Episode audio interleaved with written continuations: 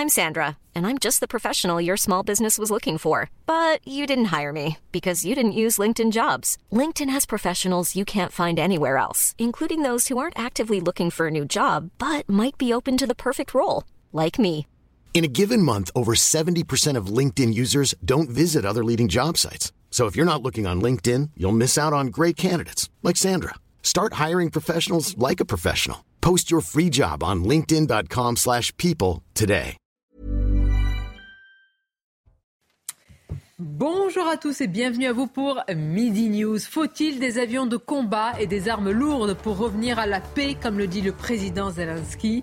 Ou va-t-on franchir un cap et une ligne rouge qui risque d'entraîner l'Occident vers un inconnu dévastateur? La question est essentielle. On va évidemment se la poser aujourd'hui.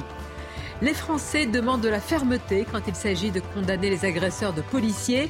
Mais qu'en est-il réellement? Focus ce midi sur le cas d'un agresseur de force de l'ordre lors de manifestations qui voit son procès, son audience repoussée de six mois car son avocat n'est pas venu. On en parlera.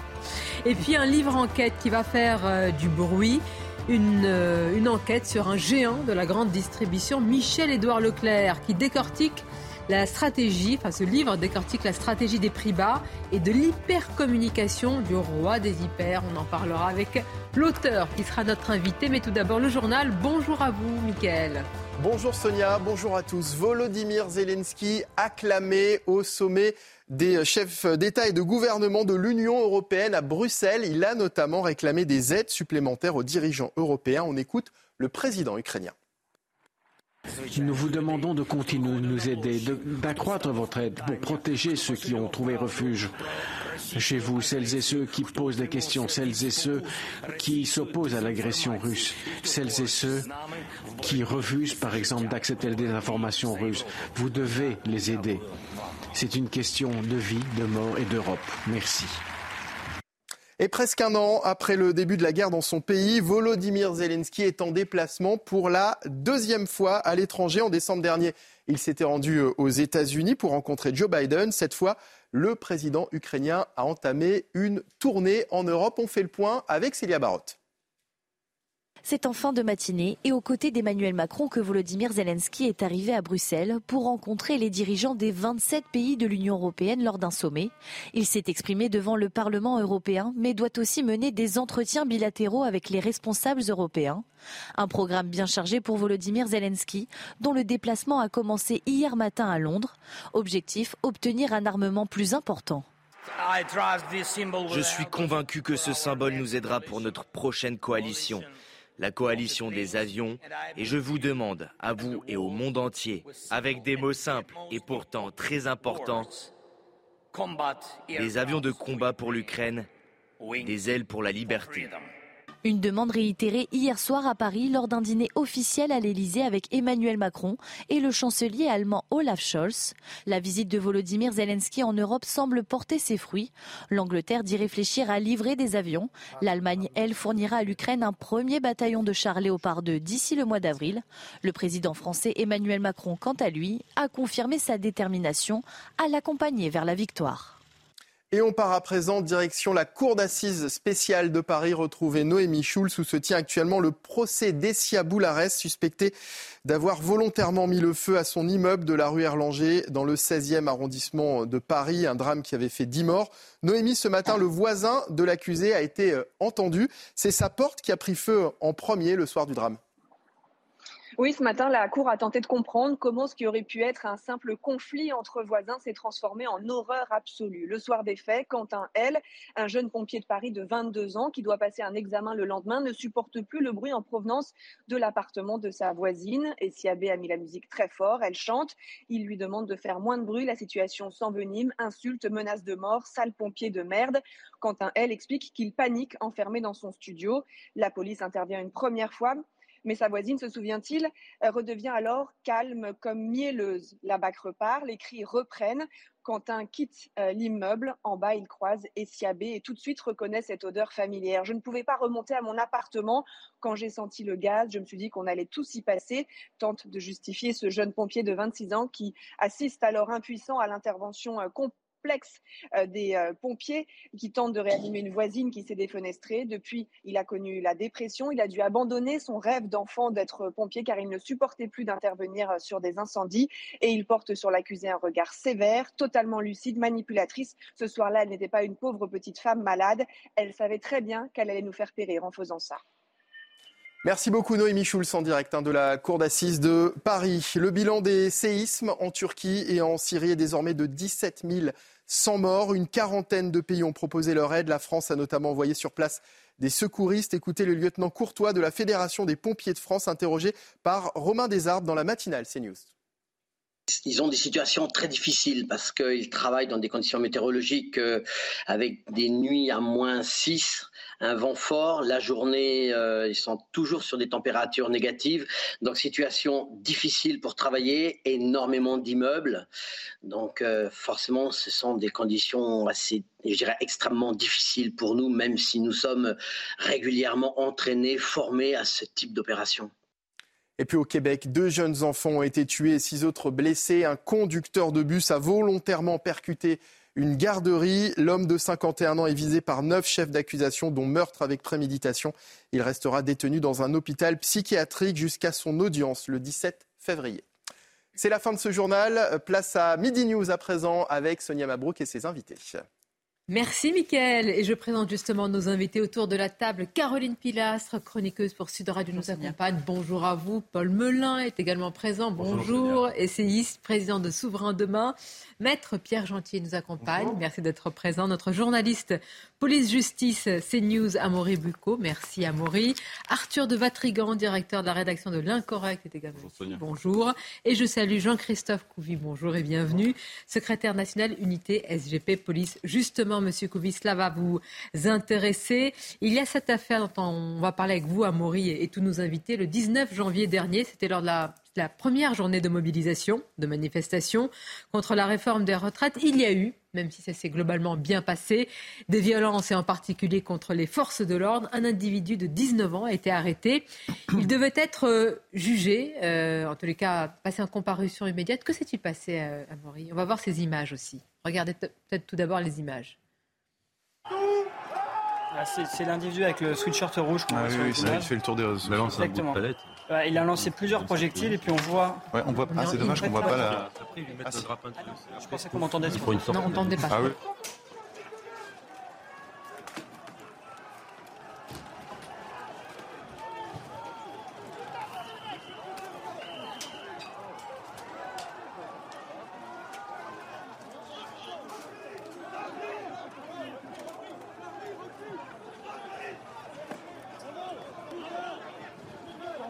Allez-y. Oui, non, donc du coup, cet homme, il devait être jugé en comparution immédiate au départ dès le 21 janvier, donc quelques jours après la manifestation, après son interpellation, puis une garde à vue. Et puis, en fait, sa, sa comparution est loin d'être immédiate, puisqu'elle avait une première fois été reportée le 21 janvier au 8 février, c'est-à-dire hier, mercredi. On, est, on, est, on s'est rendu à l'audience, et en fait, à l'audience, eh bien, il n'y avait pas d'avocat pour le défendre. Son avocat était euh, malade, et euh, ses associés étaient tous euh, dispersés à d'autres procès, et donc ne pouvaient pas assurer sa défense. Du coup, l'audience a encore été renvoyée, cette fois euh, le 3 octobre 2023, c'est-à-dire en huit mois. Et en attendant, donc, il y a deux policiers qui se sont constitués partie civile, qui ont été victimes des jets de projectiles, bah, qui, eux, attendent euh, toujours réparation. Cette séquence, il y a beaucoup de gens euh, qui l'ont vue qui ont retweeté, sur les réseaux sociaux. Et au départ, beaucoup l'ont mise en avant quand ils ont vu la charge des policiers pour dénoncer mmh. des supposée violence policière, mais évidemment, il y a toute la première partie, euh, Jean-Christophe, qui est assez hein. édifiante. On est habitué depuis les Gilets jaunes, euh, où là, on, sait qu'on a une guerre de l'image. Euh, il y a beaucoup de, voilà, de, passionnés d'images qui, qui font des micro-montages uniquement pour accuser les policiers de violences policières, puisqu'on voit bien que même dans l'hémicycle de, l'Assemblée nationale, ça, ça, les torture, cette idée de violence policière, voilà, ça les obsède. Euh, sauf que nous, effectivement, on n'est jamais proactif par rapport à ça. C'est-à-dire, on reçoit euh, des, objets sur la figure. Là, euh, franchement, c'est plus qu'une palette. Enfin, il y a un morceau d'une palette ou d'un objet contendant qui aurait pu faire très très mal et blesser grièvement un policier. Et surtout, ce que je souligne, c'est l'âge de, la personne, c'est 19 ans. dans un an, deux ans, trois ans, dix ans, il va faire quoi celui-là? Il va prendre une voiture, il va foncer sur les policiers. Enfin, moi, c'est ça qui, me choque. Et, c'est ce delta, j'allais dire, entre euh, l'interpellation et la réponse que la société attend pour punir et réparer. Et donc, encore une fois, euh, c'est encore reculé de six mois. Et si ça se trouve, dans six mois, bah, il y aura son avocat qui sera peut-être pas dispo. Et donc, on reculera encore parce qu'on a toujours euh, ce souci du procès équitable. Alors, moi, je suis d'accord qu'on ait un procès équitable en démocratie. En même temps, on a aussi des victimes qui attendent. Et il faut aussi qu'il y ait une réponse concomitante, j'allais dire, à, l'action. Et là, six mois après, ça ne veut plus rien dire. Le sujet essentiel de, la, de l'immédiateté de la peine, là, euh, on en est loin, mais est-ce que c'est une lenteur, j'allais dire, qui, est, qui vous semble euh, malheureusement normale à cause de nos moyens qui sont euh, trop faibles, ou est-ce que bah, tout simplement, ce n'est pas une priorité? Non pas que les, agressions de policiers ne soient pas une priorité pour la justice, mais il y a tellement d'affaires, eh bien ça passe sous la pile. Et quand l'avocat n'est pas là, eh bien c'est repoussé, comme l'a dit Amaury, huit mois plus tard. Alors autant, euh, je, crois l'avoir assez dit ici, euh, quand je le pouvais, je suis plutôt un critique effectivement de notre système juridique tel qu'il est et de, ce terme pontifiant qui est l'état de droit. Je trouve que les droits individuels, de manière excessive, commencent parfois à peser sur nos, nos libertés et notre sécurité collective. Autant je pense qu'il y a des droits qui sont incompressibles. Et, parmi les droits incompressibles, il y a effectivement le droit à avoir un avocat. Euh, là, au cas particulier, la difficulté, euh, c'est le délai de report. C'est vrai qu'un délai de huit mois de report, c'est complètement excessif. Mais je veux vous dire, encore une fois, là, le problème, c'est pas. On parle beaucoup du laxisme judiciaire. Le vrai souci ici, c'est qu'on manque de magistrats, on manque de greffiers. C'est ça, non mais c'est ça le, vrai sujet. Sinon, on n'aurait pas un délai, on n'aurait pas un délai de huit mois, d'accord? On aurait un délai de, de trois semaines, d'un mois euh, maximum. Donc euh, je pense que là, il faut aussi poser le bon diagnostic pour se dire que la solution, c'est, je sais, là vraiment, c'est une question de moyens. C'est vraiment une question de moyens. moyens et d'organisation, mais ça fait des années que, tout le monde le dénonce. Et en fait, c'est pas la priorité de nos gouvernants. Euh, si leur priorité, euh, c'est que tous les sujets financiers, là par contre, il faut être tout de suite bien cadré. Et là, vous inquiétez pas que les avocats sont là, on retrouve aussi du temps pour, pour juger. Mais, mais en, revanche, nous, on voit bien qu'on a un souci avec ça et que la peine arrivera mais encore une fois, euh, peut-être un an ou même pire après le, j'allais dire la, commission des faits. Et quand on veut punir quelqu'un, c'est comme des enfants. On punit pas, euh, on punit dans l'instant. On punit pas euh, trois jours après, six mois après, un an après. Donc là, il faut, c'est encore une fois, c'est ça que nous on souligne. On tape pas sur les juges, on tape pas sur, le, sur les magistrats parce qu'on sait que, bah, encore une fois, ils sont au même niveau que les policiers, euh, c'est-à-dire de moins en moins de moyens, même si là on a réussi à avoir un peu, un peu plus d'argent, de se remettre à niveau en fait. Hein. C'est pas pour être, pour être plus confortable, c'est un réassort par rapport aux années où on a été délaissé. Et la justice a besoin de ça. Et on voit bien que ce qui arrive à Paris, ça arrive aussi à Nantes. Là, il y a quelques jours, encore une fois, il y a euh, le parquet qui a décidé, pareil, de, de, de repousser plein de, euh, j'allais dire plein de, jugements, plein de procès parce qu'ils sont débordés. Il y a un manque de, juges, il y a un manque de parquetiers. Enfin, il manque tout. Voilà. Donc, euh, quand on nous dit, on nous sort la petite sonnette en disant mais tout va bien, vous inquiétez pas, on a pris la mesure euh, de, ce qui manque, ben, on voit bien que non. Et encore une fois, on est, on est à la traîne de la moyenne européenne. On va en parler. Juste une précision, Maurice. C'est vrai qu'en voyant ces images, on se dit mais il pense qu'il va ainsi jeter sur le la tête des, policiers euh, cet objet et puis ensuite que ça va bien se passer, que, c'est incroyable hein, parce qu'il y a un mouvement de, recul, ils se regroupent et mmh. ensuite évidemment mmh. il y a une action qui est réfléchie entre eux, ils avancent vers l'individu. Est-ce qu'on a des informations sur, euh, l'individu de 19 ans? Alors j'ai pas, euh, j'ai pas d'informations sur ses antécédents judiciaires. Je crois, j'ai cru comprendre qu'il était connu des services de police. Euh, il a quatre chefs d'accusation qui sont retenus contre lui. Euh, là, dans cette histoire, en tous les cas, l'IGPN n'a pas été, il n'y a pas eu d'enquête administrative envers les policiers. L'affaire est assez claire et il y a quatre chefs d'accusation, ce qui est quand même beaucoup, euh, contre cet homme. Il y a bah, bien sûr les violences sur les policiers, puisqu'on les voit clairement à l'image. Il y a deuxièmement le fait qu'il ait le visage dissimulé dans l'espace public. le troisième fait, c'est qu'il se soit rebellé lors de son interpellation, qu'on ne voit pas trop parce que j'imagine qu'elle a eu lieu après. Euh, et ensuite, euh, le quatrième, c'est qu'il a refusé de donner les codes de son téléphone portable aux policiers qui, j'imagine, voulaient savoir un peu euh, avec qui il était en connexion, avoir des indices. quoi. Et donc ça, c'est les quatre chefs d'accusation. Et alors, il y a une chose que je ne vous ai pas expliqué, c'est pourquoi, parce que je suis hier, lors de l'audience, je me suis posé effectivement la question de savoir pourquoi huit mois de, report de ce procès et pas, je sais pas, un mois ou deux, comme, comme ça aurait dû peut-être être le cas. En fait, ce qu'on m'a expliqué, enfin, c'est le l'huissier du tribunal qui m'a expliqué ça, c'est que déjà, cette audience, elle a été calibrée sur trois heures, ce qui est beaucoup, parce qu'on estime que c'est une affaire importante qui doit être jugée dans le détail, minutieusement, et du coup, on estime que c'est trois heures le temps de jugement d'entendre les parties. C'est plutôt bienvenu. Voilà. Et donc, trois heures, il faut réussir à les caler dans l'agenda, effectivement, ah de la justice qui est déjà surchargé. Donc, ça, c'est la première raison, c'est ce qu'on m'a dit. là, en l'occurrence, c'est dans l'agenda de, de l'avocat. Euh, non, pas de l'avocat, mais, ah, non, de tout le système. Ah, oui, ça, du système. Ah oui, donc on est dans des problèmes de concordance de tout le monde. Oui, c'est ça. Bah, bah oui. On va bientôt faire une conférence call pour que tout le monde soit présent. Non, mais c'est, on en est Il y a une autre, une autre raison, c'est que euh, là, euh, vous voyez, les deux audiences étaient euh, prévues au départ, étaient assez rapprochées parce que c'était le pôle d'urgence, c'est-à-dire les comparaisons immédiates. Et là, ça sort de ça, c'est dans une chambre plus classique euh, du tribunal correctionnel où on estime qu'on a plus de temps, mm. Mm. que finalement il n'y a plus d'urgence et donc on renvoie à 8 mois. Mais même pour lui, il y a une immédiateté de la peine, c'est ce que souvent on dit. On défend même pour, pour lui en espérant. Bon, après, vous dites, il peut y avoir un continuum de violence, parce que là, vous me parlez d'un casier quand même et d'un pédigré assez conséquent, mais même pour lui, une immédiateté de la peine, ça a une valeur euh, beaucoup plus importante que dans un an, deux ans. Peut-être il aura même oublié ce qu'il a fait. Il a, il a une, une, sorte, une, forme de peine, si on veut. Il a un contrôle judiciaire. C'est-à-dire que ah, bah, depuis... Oui, bien sûr. je pense qu'il ne peut pas revenir à Paris comme ça quand il Alors voilà, depuis le 21 janvier, il a interdiction de se rendre à Paris, donc il est obligé de, de domicilier euh, euh, chez sa mère. venir aux voilà, convocations. Convocation judiciaire. Il a aussi l'obligation, enfin depuis le 21 janvier, il avait l'obligation de se rendre une fois par semaine à la gendarmerie à côté du domicile de sa mère.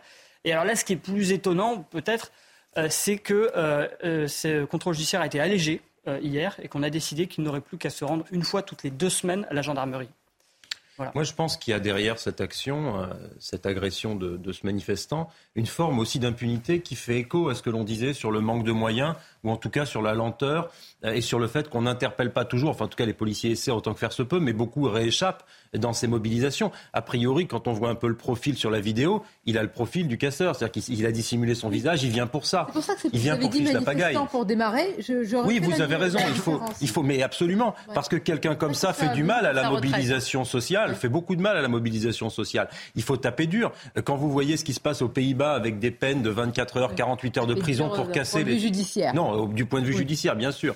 Et si vous voulez, il faut casser ces chaînes de délinquance. Le problème, c'est qu'il y a un sentiment d'impunité de la part de ces jeunes gens qui se disent finalement, il y a une espèce de vieille tradition un peu, euh, euh, comment dirais-je, un peu sordide dans cette gauche-là, qui consiste à balancer des pavés sur les forces de l'ordre depuis mai 68, et on considère qu'après tout c'est normal, et qu'en manifestation, ben, il y a un peu un droit, euh, disons, vous voyez, un droit de la rue qui fait que, bon, allez, certes c'est un pavé, certes c'est un morceau de palette, mais c'est en manifestation. Donc, face à l'état policier, etc. Vous savez, il y a tout un discours qui va avec ça, qui véhicule le fait que la violence serait légitime de la part des manifestants. Hier au sein même de l'hémicycle avec un député de la NUPES. Et c'était là que je voulais en venir. C'est vous avez des soutiens moraux, c'est ça qui est terrible. Dès lors que vous avez des leaders politiques ou syndicaux qui vont dire à ces jeunes gens, oui, la police tue, oui, vous êtes dans un état policier, toutes ces sornettes, eh bien évidemment, vous avez ce genre d'individus qui vont aller balancer des objets contondants sur les, policiers. Jeunes, parce que les plus jeunes partout, sur les territoires, dans les banlieues, mais même partout dans les territoires, j'imagine que quand ça infuse, c'est comme un, poison, un goutte à goutte. On leur dit, ben, la police tue, ils le voient sur les réseaux sociaux, TikTok et autres, ils se disent, ben, c'est la vérité, c'est une doctrine. Exactement, mais si on devait faire un mm. parallèle, c'est une méthode de black bloc. Et ce qui est inquiétant, en fait, avec ces peines dont le délai est rallongé de neuf mois, au mois d'octobre, c'est ça, c'est neuf mois, mm. c'est qu'il peut se radicaliser en termes d'état d'esprit cette personne sera encore plus haineuse. Moi, je pars du principe qu'à partir du moment où on s'en prend à l'intégrité physique d'un policier, c'est tout de suite qu'on doit arrêter la personne et la sanctionner fermement, parce que c'est un excellent message envoyé à tous ceux qui voudraient reproduire ces gestes. Moi, je pense que ce qui est plus grave aussi, c'est qu'il y a des députés de la nation, enfin, je pense au député de la NUPES, Lou Boyard, qui a dit ces derniers jours que euh, les policiers, enfin, la police de Darmanin tuait et qui appelait les jeunes justement à, pas explicitement à commettre ce genre d'acte, mais à bloquer les lycées et à être dans une forme de lutte avec la police. Alors moi, ça m'intéresse. Le ministre de l'Intérieur a réagi. D'ailleurs, j'ai trouvé son discours euh, très, très, bien, avec de très bons arguments, en rappelant la réalité, c'est-à-dire que nos policiers nous protègent et souvent prennent les balles dans les cas de, évidemment euh, terribles de chocs et d'attentats. Mais au-delà du discours euh, au Parlement que pardon, tous les jeunes ne voient pas, et même euh, les moins jeunes. Comment développer aujourd'hui, non pas un contre-discours, mais la réalité de ce que vous faites sur le terrain, en proximité de ces plus jeunes aujourd'hui? Puisque là, c'est une bataille qui est un peu euh, disproportionnée. Alors on le fait bah, déjà en venant sur des plateaux, parce qu'on essaie d'expliquer notre métier, nos ressentis, euh, notre humanité. Euh, enfin, on n'est pas que des personnes avec des matraques dans la main, hein, c'est pas du tout ça. Euh, nous sommes des pères de famille, on a des enfants, des familles. Vous êtes des manifestants aussi? Des manifestants, on a des droits. Non mais c'est ça. Et puis quand effectivement on voit un député de la République qui, qui, tient des discours anti-flics, qui, qui, insulte le, le, mes collègues.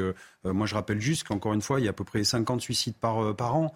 Euh, parce que justement, on, a, une émotion terrible à gérer avec euh, euh, tous ces sentiments tous les jours d'avoir les mains dans le cambouis, de la détresse sociale, etc., qu'on n'arrive pas à, aider les gens comme on pourrait peut-être. On a aussi des blessés. Enfin voilà, tout ça fait que, encore une fois, j'en appelle moi justement à la, dignité de, des gens qui sont dans l'Assemblée nationale. Enfin, on est là. Euh, moi, moi, j'avais une vision de la politique quand j'étais jeune. Euh, quand on regardait, on avait des, voilà, moi j'avais Simone Veil. Enfin, on avait même des gens de gauche comme de droite, peu importe, mais qui étaient cérébrés, euh, qui étaient instruits et surtout qui faisaient très attention à la portée de leurs mots. Alors là, aujourd'hui, moi, comme je dis, il veut ressembler à son mantra à Jean-Luc Mélenchon, mais il ressemble plus à Jeff Tuche. On a l'impression que c'est les tuches à l'Assemblée nationale et que des fois, c'est râler pâquerette et quelqu'un qui se dit ancien consommateur, dealer, et qui est fier de tout ça et qui, qui, qui appelle les, jeunes à, se révolter, euh, à aller dans la rue et en gros à taper du flic. Je suis désolé, il faut, il faut un peu de maturité. Et, j'ai beaucoup de. Et je me pose des questions sur les gens qui ont voté pour bah, eux. En fait, c'est le sujet. la maturité, mais avant tout la maturité des électeurs aussi. Soit ils sont dans une détresse sociale et vraiment très grave, et donc ils se raccrochent aux branches euh, à ce qu'ils peuvent. Mais franchement, ce qu'on leur sert devant pour. Euh, enfin, ouais, moi, ça m'interpelle. Et surtout, c'est ce qui m'interpelle, c'est la, la, le niveau intellectuel, je suis désolé de le dire, euh, je suis pas au-dessus des autres, mais de, certains députés qui sont là et qui nous, qui, nous balancent des, des, des, insanités toute la journée et qui montent, qui arment politiquement toute une population. Et, et, après, on le voit, on leur donne la rage, en fait. Oui. Alors que nous, ah oui, c'est ça. Ils ont la rage de la police, ils ont la rage de l'État, de la justice, de plein de trucs. Alors qu'en fait, euh, il suffit des fois de dialoguer, de, de comprendre et, d'expliquer des choses, mais c'est juste qu'on les arme politiquement contre un État. Voilà. Et ça, je en tous les cas, ça n'infuse pas dans tous les esprits, fort heureusement. Arthur, regardez ce sondage, on va le commenter ensemble. On vous l'a déjà dévoilé hmm. hier. À la question, êtes-vous favorable à des peines plus fermes, en tout cas des peines ferme de prison et automatique pour les agresseurs de policiers. Là, c'est une écrasante majorité. C'est près de, oui, près de 9 Français sur 10, en tout cas, de sonder. Il n'est pas étonnant, c'est pas une surprise. Hein. Non, c'est pas une surprise, d'autant plus que euh, si on sait qu'il y a un problème de moyens et que là, on est sur un cas particulier parce que l'avocat s'est pas présenté, euh, on sait que quand même 10% des agresseurs de policiers et de gendarmes ne vont pas en prison. Donc il y a aussi un versant idéologique. Euh, il ne faut pas le nier non plus. Alors il y a un problème de moyens, mais il n'y a pas que ça. Et l'autre souci, c'est qu'à partir du moment où vous n'avez pas d'autorité de la justice, l'autorité de la police n'existe pas. Ils peuvent faire ce qu'ils veulent, ils peuvent les attraper, ça ne sert à rien si derrière il n'y a pas de sanction. Et quand on regarde le profil du, casseur, là, c'est un puceau casseur. Hein. Parce que vous regardez son profil, il, est, euh, il a un suite euh, de, il flashy. Donc pour se faire repérer, euh, le type, il n'a pas fait 50 manifs dans sa vie. Ne donnez pas comme le. Non, non, mais ce qui est intéressant, c'est qu'a priori, je pense que ce, ce, ce Déville, et c'est de ses premières manifs et de ses premiers jets. Parce que, on veut dire, quiconque a fait ça, c'est qu'on balance pas deux fois de suite quelque chose sur des flics. Donc, donc il s'est fait choper une première fois. Et je pense pas qu'il a un grand passif. Donc s'il n'est pas sanctionné très fort tout de suite, il recommencera. C'est évident. Donc le problème il est là. Ensuite vous avez euh, donc un problème idéologique, vous avez aussi un problème du code pénal parce que si on a des peines maximales, les peines minimales n'existent pas, ce qui est un peu embêtant. Mais attendez, mais dites-nous pourquoi quand, euh, quand euh, sous Nicolas Sarkozy avec Rachida Dati, elles ont été proposées, etc., les magistrats ou une partie des magistrats ne les ont pas appliquées. mais il y a une partie idéologique. On sait qu'il y a une partie qui, on sait que euh, ben, l'enfermement et la, prison est considéré comme l'école du vice, alors qu'on sait très bien que c'est le, le, voyou en pleine liberté, c'est l'école du vice. la question, on me dit mais non, il y a le principe de l'individualisation de la peine. De la peine. Ça, pour aussi une idéologique, c'est l'alpha et l'oméga de la justice. Mais en fait, derrière, qu'est-ce qui se cache derrière le principe d'individualisation de la peine? C'est très intéressant c'est la supériorité des juges sur l'assentiment populaire. Je m'explique. Ici, on nous dit que 86% des Français sont pour des peines automatiques, et précise-t-on d'ailleurs bien, après qu'ils aient été condamnés. Ah oui. Qu'est-ce que ça veut dire Ça veut dire quoi, je pense, dans l'inconscient des Français? Ça veut dire...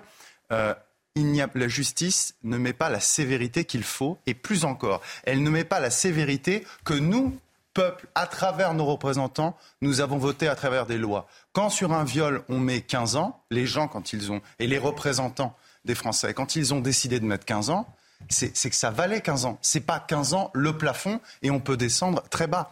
Donc derrière, derrière ça, en fait, derrière les peines planchées, il y a l'idée que le peuple reprend le contrôle sur une appréciation excessive et politique des juges. Une précision, il y avait quand même des tribunaux qui appliquaient à, 100% ces peines planchées aux récidivistes et avec succès. C'est, et je la cite puisqu'elle euh, me donne l'information, elle connaît le sujet, c'est l'ancienne garde des Sceaux Rachida Dati qui me, qui me le dit euh, à l'instant, et c'était pour les majeurs et pour les mineurs récidivistes. Donc voilà, quand il y a la volonté politique bah, il faudrait que tout le monde suive. Hum. Parfois, c'est le cas, parfois, ça ne l'est pas. Et c'est pour ça qu'après, certains sont venus nous dire, moi, quand je posais la question, on me dit non, mais ça ne marche pas ces peines. Euh, je dis, mais vous êtes sûr que vous avez vraiment essayé pour avoir un recul pour savoir si ça marche faut, pas faut, faut mettre un bémol. Ça marche à condition derrière qu'on ait les capacités d'incarcération euh, requises. Mais, mais, déjà de base, instaurer les peines planchées. Non, mais déjà de base, instaurer les peines planchées, j'ai envie de vous dire, c'est, c'est un prérequis. Et c'était une bonne mesure. Hein. Moi, je suis plutôt un critique du quinquennat de Sarkozy. C'était une très bonne mesure, ces peines planchées. Elles ont été enlevées par idéologie, mais je ne vois pas au nom de quoi, j'ai raison deux secondes, au nom de quoi, quand on fixe une peine maximale, on ne pourrait pas dire qu'il y a une peine minimale dès l'instant qu'on est reconnu coupable. C'est une politique pénale assumée. Assumer, ah c'est pas une question d'être ferme, c'est une question d'être juste, lucide par rapport à ce Le problème, c'est juste d'appliquer les peines aussi. On sait très bien que le juge d'application des peines fait, euh, change en fonction de la capacité des peines. la peau, s'il vous plaît. Non, mais juste, euh, justement, pour parler de, la loi et des peines, alors l'article 222-13 ah du Code pénal, bah, c'est justement la sanction quand on fait des violences sur les policiers et que les mm. dégâts causés sur les policiers sont inférieurs à 8 jours euh, d'incapacité totale de travail, c'est 3 ans d'emprisonnement et 45 000 euros d'amende. ça, c'est le maxi. Textuellement. Quoi.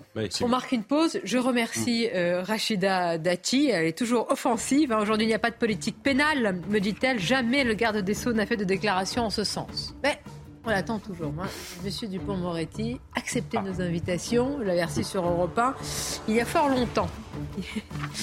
Et euh, à l'époque, il avait dit qu'il y avait un sentiment euh, d'insécurité. Mais il reste 4 ans de quinquennat. C'est pas un coup de gorge, la France aussi. L'espoir fait vivre. C'est ça. Courte pause, à tout de suite. President of Ukraine, His Excellency Volodymyr Zelensky.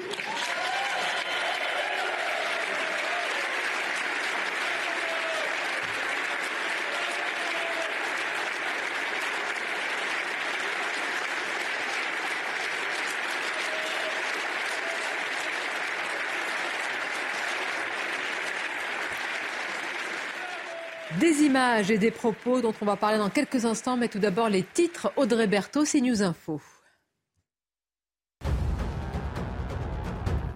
L'épidémie de grippe en France, les autorités sanitaires recommandent de vacciner tous les mineurs dès euh, deux ans. Selon Santé euh, publique France, chez les 15-44 ans, le nombre d'hospitalisations pour syndrome grippal a augmenté de 93% sur une semaine. Les autorités euh, recommandent une forte vigilance pour les personnes âgées et les femmes enceintes. Une pause dans les débats sur la réforme des retraites. Aujourd'hui se tient la niche parlementaire réservée aux députés socialistes. À cette occasion, plusieurs propositions seront examinées. La nationalisation de EDF, les repas à 1 euro pour les étudiants ou encore la taxe sur les super Hier, Total Energy a en effet réalisé le plus grand bénéfice de son histoire. Enfin, la tension monte entre les États-Unis et la Chine. La Chine qui a confirmé avoir refusé un appel téléphonique du chef du Pentagone, un acte irresponsable selon le ministère chinois. L'armée américaine a abattu samedi un ballon chinois considéré par le Pentagone comme un ballon espion. Il a été ovationné par le Parlement européen Bruxelles. Zelensky, pour en parler, bah, toujours nos invités autour de la table et notre journaliste spécialiste des questions internationales, Harold Iman. Merci d'être avec nous et bonjour à vous, Harold. Alors, il y a les images, les applaudissements et puis il y a, euh, j'allais dire, le fond, ce qu'est venu demander Zelensky. Écoutons-le. Nous vous demandons de continuer de nous aider, d'accroître votre aide pour protéger ceux qui ont trouvé refuge chez vous, celles et ceux qui posent des questions, celles et ceux qui s'opposent à l'agression russe, celles et ceux qui refusent, par exemple, d'accepter des informations russes. Vous devez les aider. C'est une question de vie, de mort et d'Europe. L'aide, euh, il faut dire qu'elle est continue, hein, évidemment, depuis de nombreux mois, même depuis un an maintenant, le début de l'invasion. Mais là, ce qu'il demande Harold Iman, on va le rappeler quand même, avions de chasse, armes lourdes, qu'en est-il? Les avions de chasse, personne ne lui a encore euh, euh, transféré le moindre avion de chasse, bien que les Britanniques, qui ne sont plus dans l'Union européenne, les, euh, les fait pressentir. Rishi Sunak a dit c'est à l'étude. C'est comme avec les chars lourds, sans doute. chacun fait semblant de ne pas trop savoir de quoi on parle ou de répondre à côté. Ça s'est fait pendant des semaines pour les chars lourds et tout à coup on découvre, hop, on a plein de chars lourds et beaucoup plus que prévu. Donc on dit à chaque fois, la critique dit ça ne va pas changer, la guerre sur le terrain, et au final, vous allez avoir une grosse centaine et plus de chars. Donc l'aviation va dans le même sens. Il y a des, pilotes ukrainiens qui sont en train d'être entraînés en plusieurs lieux, dont les États-Unis. Et il y a même des vieux mirages aux États-Unis qui peuvent servir pour l'entraînement. Bref, il y a tout ce qu'il faut pour lancer ça. Et un, pilote totalement novice qui a jamais touché un, stick de sa vie euh, et a, a, besoin de trois ans, mais quand on vole sans arrêt dans l'aviation ukrainienne, on est déjà à moitié formé. Donc il demande ce qui semble être en train d'être préparé pour lui, c'est-à-dire tout ce qu'on n'a pas de meilleur, mais ce qu'on avait de meilleur dans la génération d'avant. Et euh, pour, euh, j'allais dire, nous, occidentaux, ça peut être aussi un cap. Et c'est un cap qui serait franchi. Vous avez parlé de la promesse britannique et qu'a répondu Emmanuel Macron? Écoutons-le. Nous sommes aux côtés de l'Ukraine, de son armée, de son peuple, pour qu'il résiste et qu'il puisse mener les opérations utiles. Et ensuite, c'est quand on, partage les objectifs de guerre qu'on peut savoir quels sont les équipements adaptés. Parce qu'on voit bien que les prochaines semaines et les prochains mois seront décisifs. Et, je pense qu'il faut privilégier. Je suis convaincu qu'il faut privilégier les livraisons utiles pour mener ces opérations et résister, plutôt que des engagements qui arriveront très tard ou très loin. Et donc il faut regarder ce qui est livrable à court terme, ce qui correspond aux besoins que les Ukrainiens ont pu détailler. Il ne m'appartient pas ici de les commenter parce que c'est un plan de bataille qui appartient au président de l'Ukraine et qu'il a partagé avec nous de manière stratégique. Et ce n'est pas quelque chose que je vous dirai. Mais c'est cela qui va déterminer notre volonté de livrer et d'accompagner on va en débattre. Enfin, il faut presque un, traducteur euh, là, en langue française, Harold Iman, et je compte sur vous. Là, c'est un louvoiement. Bon, je ne pas dire. Bah, dire c'est très compliqué, évidemment, de mettre euh, le doigt dans l'engrenage des avions de chasse, là. Je pense que c'est euh, un langage crypté exprès. Donc, et l'idée, c'est de faire venir petit à petit les armes en, préparation, si vous voulez, à être envoyées. Euh, la France n'a pas encore franchi deux grands pas. C'est-à-dire, elle n'a pas promis de Leclerc, elle n'a pas promis de Mirage. Euh, le fera-t-elle Elle donne énormément d'autres choses. Hein, les AMX 100, enfin, les petits blindés d'autrefois qui sont encore un peu utiles, surtout pour transporter les troupes parce que ça tire pas bien loin, et euh, aussi les canons César qui, eux, sont très, très précieux et à un moment donné ont tenu le front avant qu'arrivent les canons. Euh, il y a ce dont vous parlez, Harold, il y a l'aspect technique militaire, il y a un aspect, j'allais dire, politique, géopolitique, c'est l'action. Peut-on, peut-on, je vais la formuler avec nuance, je vais essayer, poser la question du cap qu'on franchirait si on livre de telles armes sans passer pour un suppôt de Poutine Est-ce qu'on peut la poser ainsi? Parce qu'aujourd'hui, quand vous dites, mais attention, euh, et d'ailleurs, euh, quand les oppositions, hein, euh, dans les oppositions en France, il y a, d'ailleurs, hmm. que ce soit à gauche, plutôt à gauche, mais même aussi à droite, des interrogations. Et quand vous émettez ces interrogations, il y a le parfum d'un esprit munichois qui plane. Oui, tout à fait. Et si vous voulez, Volodymyr Zelensky, là, dans son discours devant le Parlement européen d'une quinzaine de minutes, il joue là-dessus. Et c'est-à-dire, il le fait très bien, d'ailleurs, il a raison, d'une certaine façon. C'est-à-dire qu'il communique sur ce dont il a besoin et il implique quelque part idéologiquement et moralement l'Union européenne et les Européens dans cette guerre. Euh, tout son discours, en un quart d'heure, a été assez peu militaire finalement, mais surtout très euh, civilisationnel, très idéologique. si on ne sauve pas l'Ukraine, c'est le mode de vie occidental et européen qui est. Vous relevez exactement le mot qu'il a employé, je crois, je n'ai pas compté, mais je pense qu'il a employé beaucoup de fois le mot de mode de vie européen. Et littéralement, the European way of life. un peu en paraphrasant the American way of life, qui était une vieille expression. Donc, si vous voulez, il y a cette idée selon laquelle euh, il, tracte derrière lui l'ensemble des pays de l'Union européenne, qu'il met finalement sous une forme de, sentence morale quelque part, en disant, eh bien maintenant, si vous n'êtes pas avec moi, eh bien, c'est vous qui disparaîtrez. Ce qui est un, stratagème rhétorique plutôt intelligent, plutôt malin, puisque lui, son intérêt, évidemment, son intérêt est d'emmener le plus de pays d'Occident avec lui, à l'OTAN, à l'Union européenne, mais nous, Français et Européens, et surtout Français, on peut décemment euh, expliquer que Vladimir Poutine a commis une invasion, qu'il a violé la souveraineté de l'Ukraine et que tout ça est inacceptable, et pour autant expliquer que ce serait une marche franchie trop importante, ces livraisons d'avions, et que les armes à longue portée, voilà, et que cette histoire d'aller jusqu'à la victoire, c'est dangereux. C'est le cœur. Mais à partir de là, quelle alternative? Dites-moi, il n'y a pas mille solutions. non, non, mais soit on reste comme ça et la guerre est partie, et il a dit, le président, des mois, voire plus, Harold, soit on franchit le pas, et c'est des avions de combat, des avions de chasse, et là, on est vraiment franco-belligérant, c'est plus le terme, mais est-ce qu'il y a une alternative? Parce que ce que dit Zelensky, c'est qu'il n'y a pas d'alternative. Bah oui, mais il a intérêt oui, mais, mais, moi je pose est-ce que vous êtes sûr qu'il y en a une? Est-ce qu'on peut tenir aussi des mois, presque peut-être même des années à Harold, comme ça? Euh, euh, Comme ça, vous, voulez dire sans avoir plus d'armement? Bah, Dans un entre-deux non. Je sais pas. Non, parce qu'il y a une offensive russe qui se prépare, qui est déjà déclenchée. Ils vont finir par avancer dans le Donbass. Donc, qu'est-ce qu'on veut mais si vous... Ah Et donc, c'est une course contre la montre, faire venir les chars avant l'avancée offensive russe. Et on peut l'inverser, on peut dire parce qu'il y aura des chars et éventuellement des avions, que l'offensive russe doit être déclenchée maintenant avant qu'ils arrivent, alors que les Russes ne sont pas particulièrement prêts. Ils viennent de faire une mobilisation générale. Euh, les pauvres jeunes qui sont dans leur armée, ils ont été euh, formés combien de mois euh, même pas une année, même pas six mois. Donc euh, il y a comme ça une espèce de tactique militaire pour précipiter l'autre vers la faute. D'accord. Et l'aspect politique et géopolitique, est-ce qu'il y a une alternative aujourd'hui? Euh, Non, non, absolument pas. Vous vous dites non? Ah, ça c'est intéressant. Arthur, bah, vous vous dites que probablement qu'il s'agit de la diplomatie des pourparlers de négociation. Ah, mais le problème, si vous voulez, c'est que non, mais littéralement, quand on lit le sous-titre, Zelensky veut des avions pour revenir à la paix. Alors très franchement, des avions de combat pour faire la paix, ça me paraît compliqué tout de même. On fait, la paix à la fin de la guerre. Oui, mais enfin, civis pacem parabellum, effectivement, on le sait.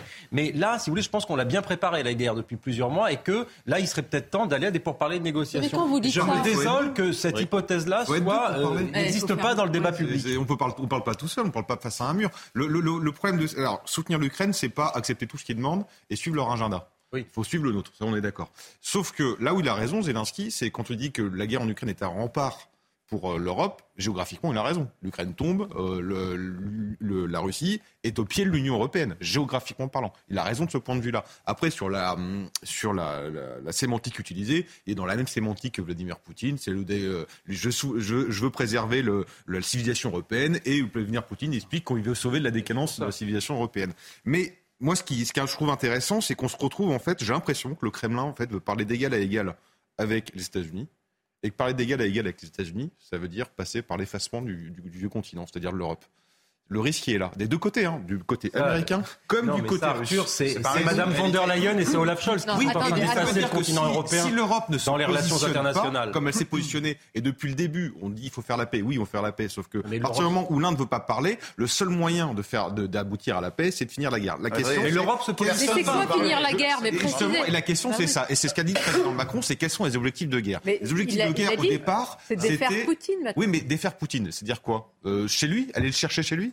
Les déférer devant un tribunal, il ne faut pas rêver. Et puis, on n'aura pas intérêt à le faire. La question, c'est repousser Poutine jusqu'à la Crimée, revenir en 2014, ou aller, comme le veut Zelensky, mais c'est normal, il est dans une stratégie de guerre, il ne va pas s'arrêter tout de suite, en dehors de la Crimée. Et donc, à partir du moment où on définit les objectifs de guerre, on ajuste le soutien de, armement, des armements à l'Ukraine. Et si on a besoin d'avions pour le faire, il faudra livrer des avions. Faudra pour vous, oui, il faudra bah, livrer. à partir du moment où on définit les objectifs de guerre, et qu'on a besoin d'avions, il faudra le faire. Si je puis vous avez des avis euh, divergents, c'est important, oui, et je reviens bien vers sûr. Non, mais euh, encore une fois, je vous dis, tout dépend ce qu'on veut.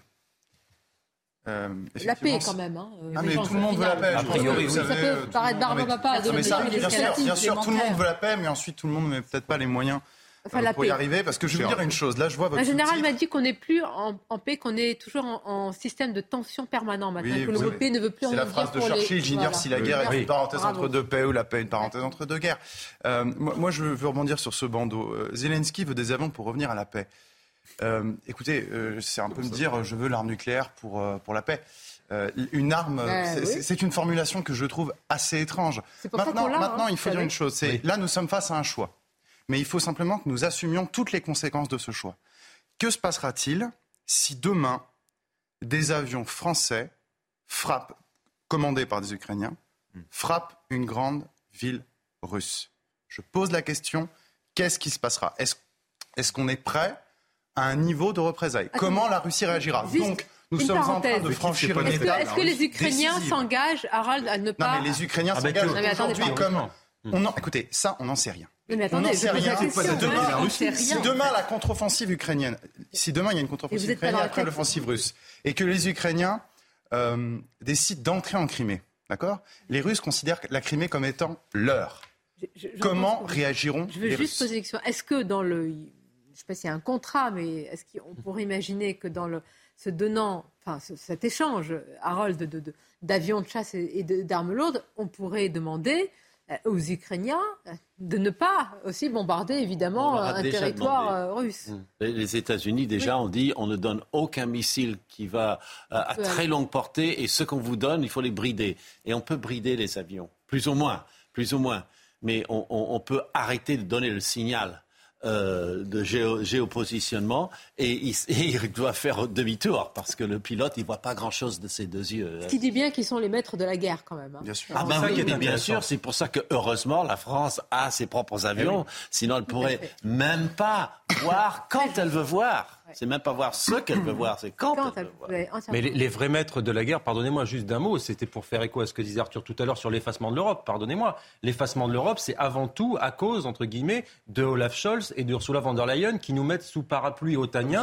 Et, et, et, Madame von der Leyen explique bien que l'armée du continent européen, c'est pas la France, c'est pas ça, c'est des trucs de chez nous, les Français, on aime bien se dire ça pour se faire plaisir ou parce qu'on croit vaguement à, à, aux théories militaires gaulliennes et on a bien raison. Mais en tout cas, Madame von der Leyen, elle considère que l'armée européenne, c'est l'OTAN et que c'est les États-Unis d'Amérique. Par conséquent, l'Europe s'est effacée plutôt à cause de la Commission européenne. Elle a raison. Eh oui. Ben oui, mais parce qu'elle le souhaite. Mais, elle le souhaite. mais parce que les Allemands ne voulaient pas autre chose non plus. Je veux dire, quand on parlait d'une Europe de la défense, c'est que la France qui en voulait. Absolument. Bon, euh, donc c'est pour vous dire qu'aujourd'hui, ils construisent leur propre euh, armée. Non, mais en dehors Arthur dit, euh, oui, s'il faut en arriver là avec des objectifs. Ça dépend des objectifs de guerre définis.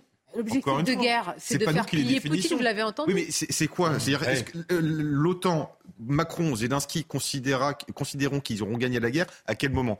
Crimée ou après la Crimée? Et en fonction, ils ajustent les armes, les armes dont ils ont besoin. À partir du moment où on est engagé, à partir du moment où on considère que l'Ukraine est en fait un rempart au moins géographique, et qu'on le soutient, bah, pourquoi on va s'arrêter à, ce niveau-là Mais un rempart, vous supposez, vous supposez que la, Russie va s'étendre jusqu'en France et va envers la France demain. Mais on ne peut pas savoir. Bah, moi, personnellement, je trouve que c'est un peu délirant. Caroline, Caroline, Mais parce qu'en fait, vous avez une vision de l'Europe, c'est tout. Mais l'Union soviétique n'existe plus. Je veux dire, à un moment, faut se réveiller. Bah, quoi. On a l'impression que ça revient un peu. Mais non, mais c'est pas que ça revient, c'est qu'on comprend pas les causes de ce conflit depuis le début. Là, on est là avec cette guerre. On dit bon, effectivement, c'est bien. La Russie envahit l'Ukraine, mais personne ne s'interroge sur les causes. Si on ne s'interroge pas sur les causes de cette guerre, jamais on n'arrivera à sortir de cette guerre on voit bien que c'est la Russie qui a les accords de Minsk. Je suis désolé, depuis le début, c'est non, depuis le début, ce sont des tensions entre les Américains et les Russes. Vous n'allez pas nous, nous faire marche arrière de plusieurs mois, là. Et l'explosion de l'Union soviétique qui s'est très mal déroulée. La, le, mais si, bien évidemment. Mais qu'est-ce qu'on fait Alors, on, on, on, bat, on se... on, on écoute les deux parties. Mais on écoute les deux parties. Bah, justement, on n'écoute pas. Excusez-moi, on n'écoute pas. Attendez, laissez parler l'autre partie.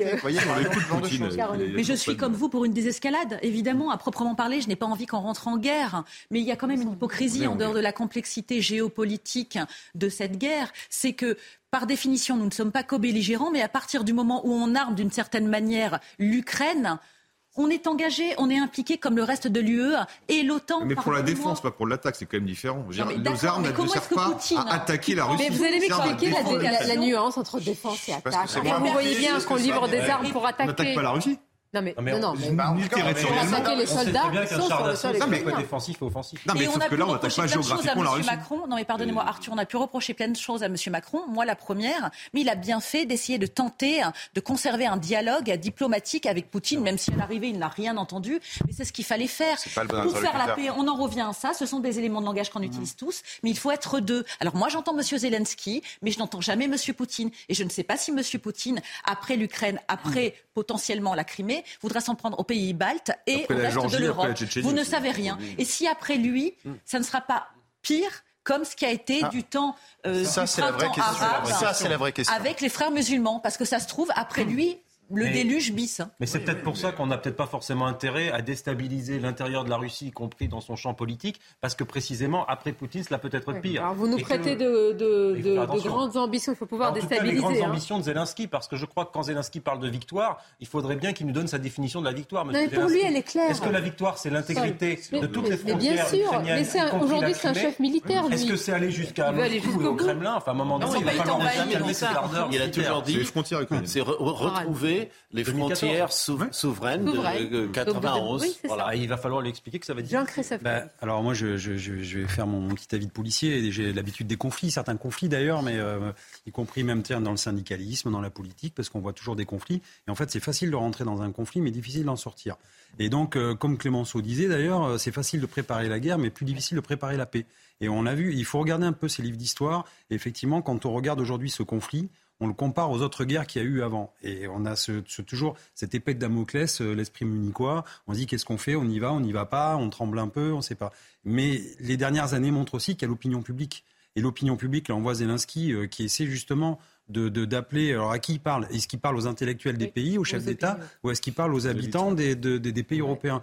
Regardez actuellement en France, j'ai pas trop l'impression qu'on soit trop euh, impliqué dans la guerre en Ukraine. C'est quand même assez loin, même si ça touche l'Europe. Au début, tout le monde était outré, puis maintenant, la vie reprend son train-train au quotidien. On en est voilà dans des débats sociétaux, les retraites, les réformes, etc. D'ailleurs, le gouvernement fait pas non plus une fixation que sur la guerre. Euh, il, dire, il, envoie ah, aussi les, les, affaires euh, quotidiennes, euh, voilà. Et donc, en fait, il y a tout ça. Et est-ce que les opinions publiques européennes seront d'accord pour euh, monter de plus en plus. Est-ce qu'il ne faut pas un débat dans ce cas-là parlementaire en fait, Sonia. On marquer une courte pause. le débat qu'on a ici, on ne l'a pas eu au Parlement en fait. Ben, c'est ce que demande une partie des oppositions, effectivement. Harold, on ajoute euh, un mot pour ça. C'est la petite politique, mais elle est importante. Euh, j'ai lu là dans, dans, un article que quand la France a vu qu'il y avait une tournée de, de M. Zelensky, on s'est hâté pour qu'il puisse passer par Paris hier soir. Parce que c'est vrai que c'était un peu surprise. Oui, c'était une surprise. Pas pour vous. Mais euh, vous avez tout. Non, non. Je, pense que c'est Zelensky a dû bien vouloir venir aussi.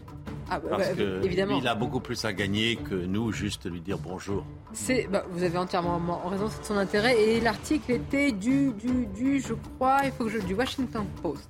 À tout de suite, une courte pause. Restez avec nous, vous allez voir les sujets qui vont venir. Et un livre, oh là là, d'enquête, ça va vous intéresser.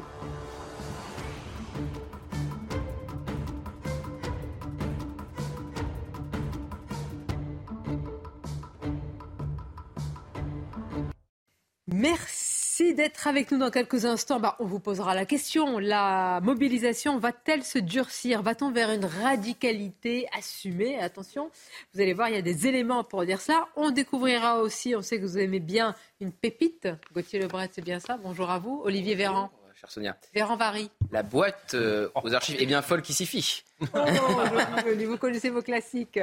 Mickaël pour le journal. Rebonjour Mickaël.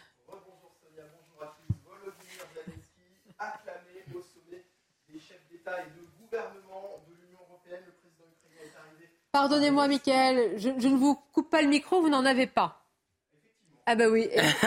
Ça peut être embêtant à la télévision, à la radio. je reprends la main et vous revenez quand vous voulez. Merci, euh, Michael. On va en parler tout de suite. Dans quelques instants plutôt, oui. Pourquoi On va parler dans quelques instants. Non, euh, Olivier Véran, vous verrez, c'est on appelle une archive. C'est vrai qu'il y a quelques années, ah bah, il ne disait pas forcément la même chose. On écoutera Elisabeth Borne il y a quelques instants, donc elle reste cohérente avec elle-même. Mais je voudrais tout d'abord insister sur un sujet. Vous savez qu'on le fait souvent sur euh, CNews, sur ces affaires de squat. Et là, véritablement, regardez jusqu'où ça peut aller. Ce sont des propriétaires écœurés. Un couple originaire de Vendée qui a décidé de vendre sa maison et de quitter la France, carrément, oui, après avoir récupéré leur bien, mais dans un état plus que vétuste, suite à 14 mois d'occupation illégale. Alors, et en plus, entre la saisie de l'avocat et l'expulsion, il s'est passé euh, près de 18 mois et ils ont dépensé 30 000 euros pour tout cela. Regardez, on en parle juste après. Ils ont récupéré leur maison trois jours avant la trêve hivernale, le 28 octobre 2022. Depuis, ménages et travaux se succèdent pour effacer 14 mois d'occupation illégale par des locataires indélicats. Il y a eu plus de 70 heures de nettoyage. Euh, ça commence à ressembler une cuisine. Entre la saisie de l'avocat et euh, l'expulsion, il s'est passé euh, presque 18 mois et ça nous a coûté, euh, on, doit, on a voisiné les 30 000 euros. Une somme répartie entre les loyers impayés, les travaux en cours et le coût de la procédure d'expulsion. Une procédure trop lente qui a abouti après une manifestation organisée par le couple de restaurateurs devant la sous-préfecture. Mais beaucoup de désillusions, oui, ça c'est sûr. Je suis écœurée par euh, les, procédures judiciaires qui sont d'une lenteur et d'une complexité. C'est juste pas possible. La justice là en France, c'est tout, tout ce travail pour rien. Euh, donc euh, non, là, on a décidé de vendre et la maison et notre restaurant et on s'en va. on quitte la France, oui. La banderole est posée, le couple espère vendre la maison au printemps, puis le restaurant pour un départ définitif sans retour, direction une île du sud de l'Europe. Alors, ils ont les moyens de pouvoir partir, mais en arriver là, quand même, euh, c'est quand même incroyable. Il y a une loi, on nous a dit, ça a été durci, euh, maître. Je suis allée voir euh, la loi. C'est vrai qu'il y a des dispositions un peu plus fermes, on va dire. Et ça change rien sur le délai de justice et l'intervention, parce qu'encore une fois, et on en revient, c'est un peu le même sujet qu'au tout début de l'émission, c'est que la justice est lente aussi parce qu'elle n'a pas les moyens. On manque de magistrats, on manque de greffiers, on manque de personnel, et donc mécaniquement, on a des délais, dès l'instant qu'on n'est pas sur des procédures d'urgence. Quand on est sur des délais de droit commun, c'est très, sur des procédures communes, c'est très long. Voilà, C'est-à-dire que moi, ça m'arrive demain, pardonnez-moi, Enfin, je ne suis pas d'une nature. Ah, mais je ne dis pas que je suis certainement pas en train de vous dire. Je ne vais pas rester à attendre que ça se passe. C'est pour ça qu'on a de plus en plus, qu'il y a un mouvement effectivement qu'on commente euh, ces derniers temps de citoyens qui se font justice eux-mêmes. Souvenez-vous ce père de famille qui euh, s'était fait justice lui-même lorsque euh, il avait découvert que sa fille s'était fait attoucher sexuellement par un migrant. mais par contre, là, par contre, quand les citoyens se font justice eux-mêmes, là, curieusement, la justice intervient très rapidement. Ça, ça, on, l'a remarqué plusieurs fois. Oui, mais pardonnez-moi, euh, on ne voit pas aussi. Il faut dire qu'il ne faut pas. Enfin, ça va paraître. Il faut pas. Je, je, sens, il faut pas se faire justice même. Et heureusement que la justice je le déplore, je le déplore. Mais justement, ça devrait nous alerter. Ça devrait alerter les pouvoirs publics pour se dire qu'il y a une urgence aujourd'hui en matière de justice. Il y a une urgence. Et je sais que dans ces cas-là, Jean-Christophe Couvi, même au niveau de, des policiers, c'est. Bah, j'ai assisté une fois, c'était un, proche, et puis euh, j'ai accompagné, et euh, les policiers nous écoutez, il y a tellement d'affaires Essayez de voir vous-même, et dans ce cas-là, on va peut-être intervenir ensuite. Et donc, les gens sont démunis. C'est compliqué parce que enfin, nous-mêmes, policiers, quand on intervient, il y a, ah. encore une fois, on est encadré par la loi. On ne peut pas arriver et, ah sortir des squatteurs. Après, il y a aussi le préfet, des fois, les préfets qui peuvent aussi euh, euh, utiliser la loi et faire euh, accélérer les choses. Faut-il qu'ils aient le courage de le faire parce qu'on sait très bien que tout est médiatisé. Mais, mais je veux dire, ce qui est, ce qui est, ce qui est rageant, ça arrive à plein de personnes qu'on connaît autour de nous et même des personnes. Moi, j'avais une amie qui était néo-zélandaise, qui bossait à l'ambassade de, de, de Nouvelle-Zélande ici à Paris, qui avait acheté un, un deux pièces à Saint-Denis, qu'il a loué, et tout de suite s'est fait avoir par des squatteurs, et ça a duré pareil deux ans. Et en fait, elle disait, mais je ne comprends pas dans ce pays. Elle m'a dit, nous, euh, en Nouvelle-Zélande, enfin dans le pays anglo-saxon, enfin le propriétaire a le droit, effectivement, d'enlever le, les squatteurs qui sont là, en fait, même pas parce qu'ils peuvent pas payer, c'est parce que d'entrée, ils savaient très bien qu'ils ne voulaient pas payer et donc qui profitent de la faiblesse, encore une fois, de la loi et, des Français euh, pour utiliser ça à des, à des fins euh, néfastes. Quoi. Et donc c'est cet immobilisme qui fait que les gens, bah oui, partent, ah on en marre et s'en prennent aussi aux policiers en disant mais vous, euh, vous servez à quoi? Qu'est-ce que vous faites? Pourquoi vous faites pas votre boulot? Mais non, on peut pas parce qu'encore une fois, on a la loi. Donc on a des législateurs qui sont à l'Assemblée nationale. C'est à eux de bosser. C'est à eux de. Tu pas le droit, la propriété. Et je rappelle souvent, mais ce sont alors là je, ne veux pas, je connais pas la situation de ce couple, mais dans la plupart des cas, ce sont des gens, euh, Arthur de Vatrigan, qui ont un bien, et c'est un bien pour lequel ils ont travaillé toute leur vie, et évidemment qui veulent le conserver et en bon état. c'est ça qui est fascinant, c'est qu'au nom de l'état de droit, un voleur peut s'emparer d'un bien pendant quelques heures et le détenir ensuite. Euh, donc il y a un truc qui ne va pas. Donc en effet, il y a un problème de moyens, mais alors sauf si la loi a changé depuis, mais l'infraction, il y a une inégalité d'infraction entre le squatter et la personne qui dégage le squatter.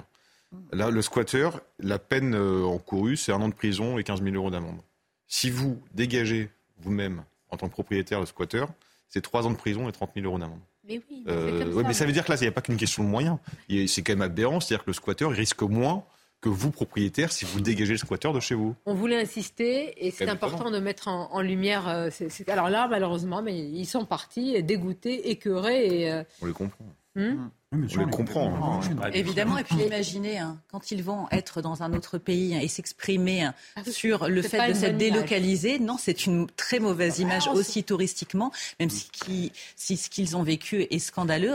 Et oui, comme on le disait tous, il y a des lois qui sont faites, même si elles ont été plus durcies ces dernières années. Combien d'histoires y a-t-il Triplé voilà, les sanctions vont être triplées avec la loi qui a été adoptée au Sénat et qui va repartir à l'Assemblée. Mais comment reprocher aux gens et 45 000 euros de ne pas ça arrive au niveau du propriétaire Non, mais encore une fois, c'est encore une fois, c'est pas le quantum de la peine. Voilà, c'est ça. C'est le délai. C'est le délai d'application de la peine.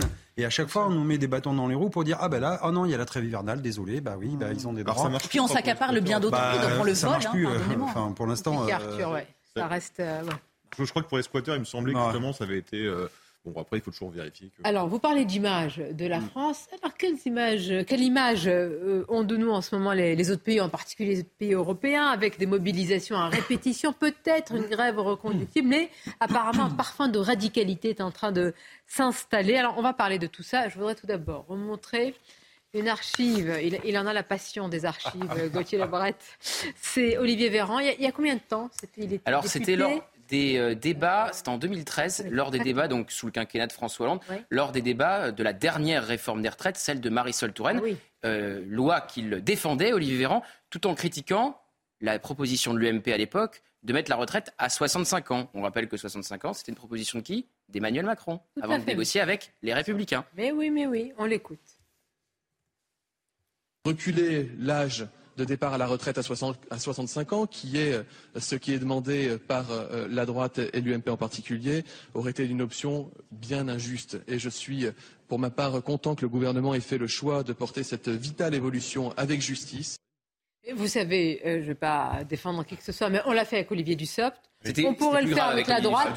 Ah oui, la droite qui maintenant dit ah mais non, mais non, mais non, il faut des ah, La droite, il ne faut pas aller chercher euh, Bien loin. 10 ans en avance. Il hein. faut aller chercher quelques, quelques semaines, quelques mois. Absolument. Bon, bah, ce n'est pas très flatteur ce qu'on dit hein, de, là, des responsables politiques.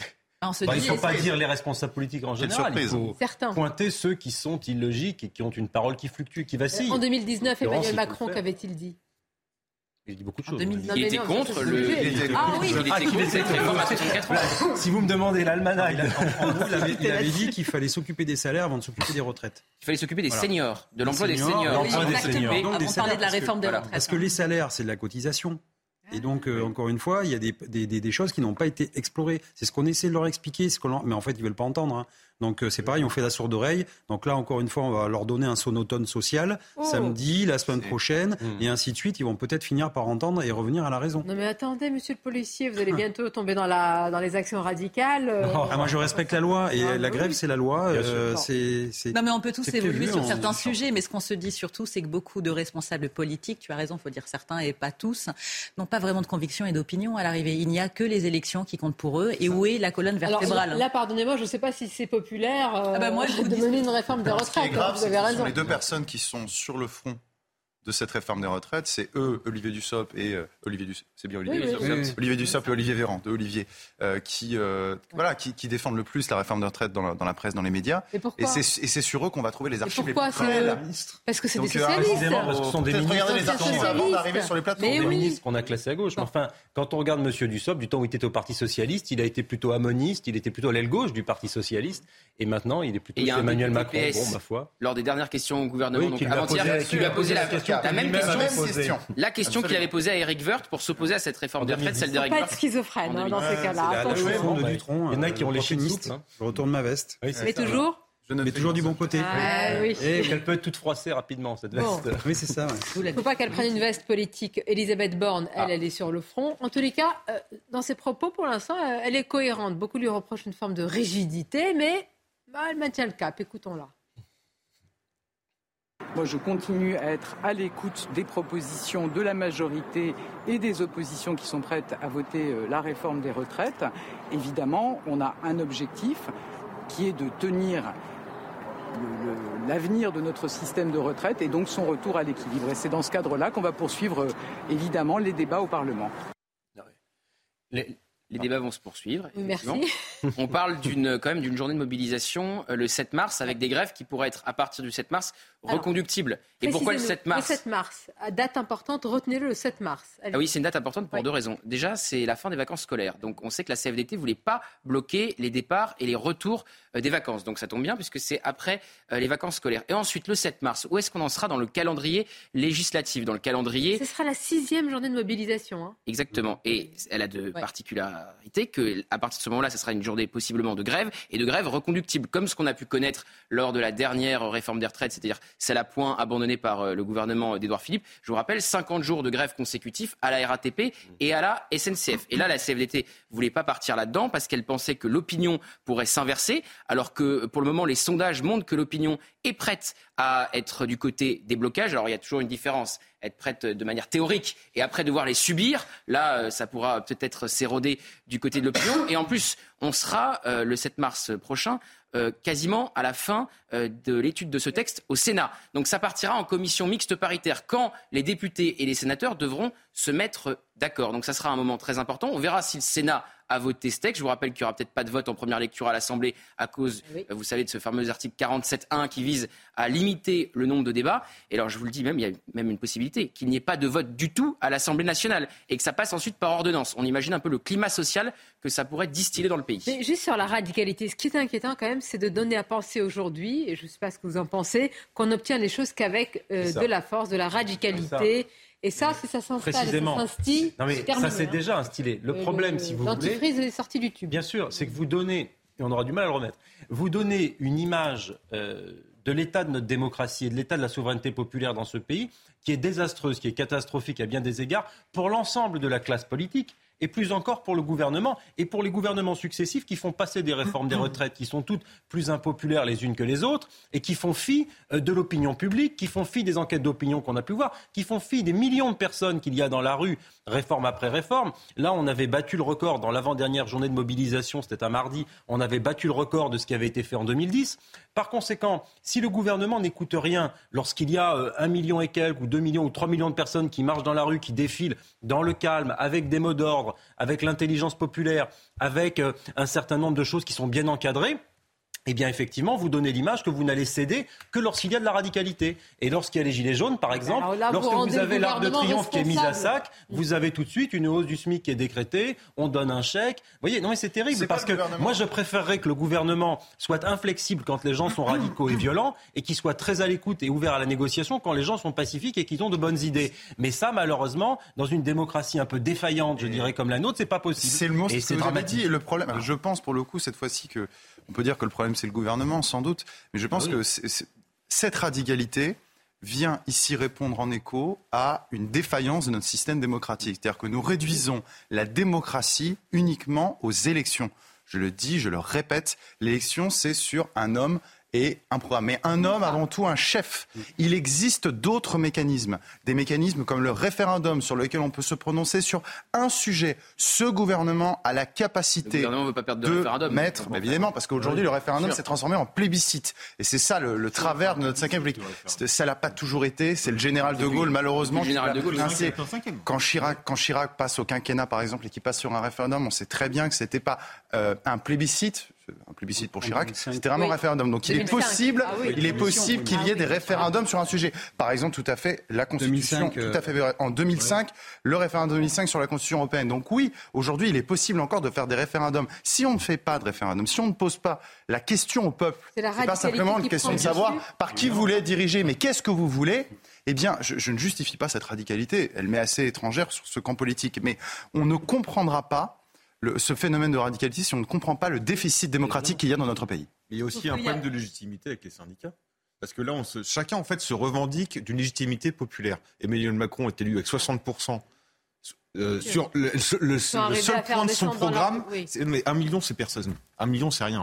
Euh, faire descendre un million dans la rue aujourd'hui. Faire descendre un million et quelques personnes sur un autre sujet. Qui descend derrière euh, des banderoles pas des partis politiques, oui, bien sûr, mais, ça, des grandes manifs, ça n'a jamais été des partis politiques. Ah ben, ben, les filles, enfin, la NUPES, ça n'a jamais été des partis manifestations. Il n'y avait même pas 150 000 personnes sur toute la France. Un million, les syndicats. personnes Non mais Arthur, dans ce cas-là, pardon, tout est relatif. Euh... Non mais je dis pas que ça veut rien dire, je dis simplement que vous, vous aussi, combien de lecteurs à l'incorrect sur combien de millions de Français euh... Il faut comparer les chiffres avec les précédents mouvements. On voit bien qu'il faut comparer les chiffres avec les précédents mouvements. On voit bien que c'est un chiffre important par rapport aux manifs. Mais encore 95. 95, on avait plus. C'est des marqueurs. Pour marquer l'école libre, c'était dix fois, sachant qu'en plus, on n'était pas avec les mêmes réseaux sociaux, pas les mêmes moyens de transport. Les gens se politisent de plus en plus. Non mais c'est pour ça que je parle de légitimité. pour tous, il y avait un million de personnes dans la rue au moment. Pierre, et puis ils sont résignés. On voit dans les sondages. Arthur, une partie des Français savent qu'elle va passer cette réforme. Bien sûr. Donc ils s'y opposent, mais en étant chez eux Quand vous parlez de radicalité. De faire grève ou de manifester. Parce que ça leur coûte cher. C'est pour ça que la manifestation de samedi sera très intéressante. Elle sera importante. La plupart des gens ne travaillent pas le week-end, donc on va voir. Est-ce qu'il y a un essoufflement ou au contraire, parce que les vacances aussi. Mais ça sera quand même intéressant de voir si ça sera pas le manif. Moi, j'ai l'avantage d'avoir double casquette, c'est-à-dire que je représente les, les, les, fonctionnaires de police parce qu'eux aussi sont sur le terrain. Euh, donc, euh, ils vont être. Si la radicalité, euh, la radicalisation, je veux dire, effectivement prend forme, bah, c'est aussi mes collègues sur le terrain qui vont prendre des coups. Euh, qui, vont prendre des objets contendants, qui vont, enfin, etc. Voilà, encore toute la colère du peuple va être contre la police. Et j'ai une autre casquette, c'est syndical, effectivement. Je représente aussi des mandants. Voilà, moi j'ai plus de 40 000, on a plus de 40 000 adhérents. On représente des fois même plus que certains partis politiques. Euh, et, c'est pour ça que euh, on exprime aussi ce qu'ils nous disent. Ils nous disent nous cette, réforme de la retraite. Encore une fois, on nous vend un package. On nous dit il est nécessaire. Après ça, le déluge, c'est terminé. Le rideau tombe. On est fini. Mais en fait, c'est qu'elle est, elle est mal, elle, elle est mal présentée et elle est mal ficelée. Et surtout, c'est que, le, que, que disent les syndicats, la parité syndicale, c'est dire attendez, un, on retire le projet, on passe à la table, on rediscute, on regarde ce qui peut être fait dans des bonnes proportions, parce que les Français ont aussi, euh, j'allais dire, la, très, ils sont très attachés à la justice sociale. Et ils voient d'un côté, d'un côté plein d'injustices, on leur vend une soupe qui leur convient pas parce qu'ils sont pas dupes, ils sont pas bêtes, ils voient tous les jours, ils s'usent au travail, ils voient ce que c'est, et en, et en fait, on a besoin de, de, de discuter euh, convenablement. Et quand on nous dit non, mais c'est bon, on a déjà eu des, des discussions en amont, euh, tout est carré, tout est ficelé, c'est pas vrai, c'était pas des discussions. Mais c'est comme non, vous avez raison, et c'est comme ça qu'on essouffle le sûr. processus démocratique et la négociation. Lorsqu'on n'a que Dieu pour les Allemands oui, et qu'on nous dit en Allemagne il y a une grande tradition de la négociation. Oui, mais enfin, on le disait tout à l'heure sur l'Ukraine, il faut être deux pour la négociation. l'âge légal, donc ils auraient discuté pendant euh, 150 ans, ils ne seraient pas mis d'accord. Ils veulent repousser l'âge légal parce que si vous voulez, oui, vous êtes Madame Véran sur le plateau. Madame Véran. Vous avez dit, cette réforme passe pour une injustice sociale auprès de la majorité de ces manifestants et de ces grévistes et de euh, l'opinion publique en règle générale. Elle a été très mal amenée. Vous savez, quand vous méprisez les gens, ils vous le rendent à un moment donné. Je suis navrée, il y a peu eu de concertation. Désolé, on a entendu le. le, je vous rappelle que vous avez quand même reporté la présentation de la réforme des retraites qui devait avoir lieu avant Noël. C'était le moment de le faire maintenant après, après Noël. C'est jamais le moment pour une réforme des retraites. Il y a une méthode de la part de la Macronie. Non mais je vais dire quelque chose de très impopulaire. Je vais dire quelque chose de très impopulaire à rebours de ce qui a été dit. Voilà, très bien. Mais excusez-moi c'est une loi, la réforme des retraites. Ce qui fait la loi, on peut avoir une concertation avec les partenaires sociaux, comme on dit, très bien. Mais celui qui fait la loi, c'est le législateur, d'accord? Le législateur, c'est le Parlement. Et je le dis après, il y a une possibilité de référendum, et j'ai dit que j'étais tout à fait ouvert. Donc, je, je, encore une fois, je ne veux pas qu'on substitue euh, les syndicats au Parlement. C'est le Parlement qui fait la loi. On doit écouter tout le monde, mais c'est le Parlement, qui fait la loi. Donc on n'a pas à retirer une loi et dire voilà, les syndicats vont faire la loi. Non, c'est le Parlement qui l'a fait. Le, le, Parlement, Pierre, il faudrait parler de la proportionnelle à ce moment-là. Il faut parler de quel Parlement? Est-ce que c'est un Parlement qui représente l'ensemble des bah citoyens oui. ou pas? Est-ce oui. que c'est un Parlement dans lequel il y a des petits arrangements entre amis, entre LR qui a peur d'une dissolution, etc. On a dit et compagnie. Enfin représentatif de. Bah, il est un peu plus que ce qu'on a connu. De la diversité des, notamment grâce au vote des Français. opinions des Français. Oui, mais parce que les Français ont voté euh, en Il n'y a pas de majorité absolue. Ben oui, pas de majorité absolue. C'est pour ça qu'un référendum peut tout à fait C'est pour ça que oui, un référendum parlementaire aussi, les LR peuvent voter la réforme des retraites. Les uns, vous voulez des négociations à rallonge, d'autres référendum, etc. cette réforme. Surtout. Mais alors dans ce cas-là, politiquement, Emmanuel Macron est dévitalisé. Il ne peut pas faire marche arrière politiquement, c'est impossible. mais c'est la seule mesure sur laquelle il a fait campagne. C'est bien ça le problème. Très bien. Et alors, ils avaient 6 ans pour la ficeler. Ils ne pouvaient pas revenir sur la pénibilité du chômage des gens. Je la parole parce que vous parlez tous en même temps, ce qui ça montre que vous êtes passionnés par le sujet. Il arrive à nous tendre avec sa réforme des retraites. Mais d'ailleurs, est-ce que plus on va aller vers potentiellement une radicalité, vous serez aussi dans les cortèges, ça va être... Euh, Mais moi, je, oui, je suis dans bah les cortèges à chaque fois, j'y serai samedi, euh, j'y serai euh, la semaine prochaine, jeudi prochain, et ainsi de suite. Il faut. Parce que parce que c'est notre avenir, parce que, encore une fois, c'est ce qu'on explique à nos collègues, on va tous prendre deux ans de plus, deux ans ferme. Quoi qu'on fasse, on a beau expliquer de A plus B, à la fin, c'est tout le monde deux ans. Et là, on voit la petite, la petite sonnette aussi en disant, attention, il y a les régimes spéciaux, il y a les fonctionnaires contre le public, c'est pas normal que les le ah public soit pas au même niveau que que, le privé. Ben, on n'a pas du tout la même façon de calculer nos retraites. Euh, on a entendu la petite, la petite euh, euh, sonnette en, en disant aussi les six derniers mois.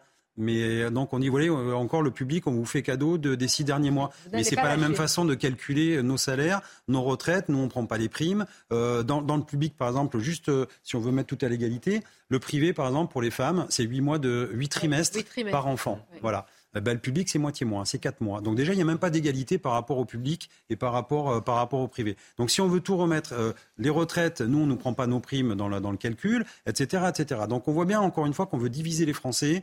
Et quand on est embêté aux encolures, qu'est-ce qu'on fait? On monte les, les gens les uns contre les autres. Et encore une fois, moi, j'ai mes collègues sur le terrain qui vont prendre plein la figure euh, par des black blocs samedi la semaine prochaine aussi, et peut-être un jour, et là, c'est je le souhaite pas, mais que des gens qui sont vraiment euh, retranchés dans leurs convictions en viennent aux mains en disant, bah, sur les gilets jaunes, ça a marché, bah, ici, peut-être que ça marchera. Et c'est ce qu'il ne faut pas faire. C'est pour ça qu'on appelle le gouvernement, tous les syndicats appellent le gouvernement à dire attention, vous allez jouer encore une fois, vous êtes sur une poudrière sociale, attention, écoutez un peu ce qu'on a à dire, on a des propositions, enfin soyez intelligents et écoutez nos propositions. Et oui, mais hop, hop, hop, c'est la fin, c'est la fin, pas de l'émission, mais de cette séquence. On va marquer une courte pause. Euh, merci Gauthier. On continue à en parler parce que ça y est, c'est parti. C'est hein, reconductible hein. avec vous aussi. Hein. Bah, c'est toujours. Formidable. Jusqu'à la fin de la saison.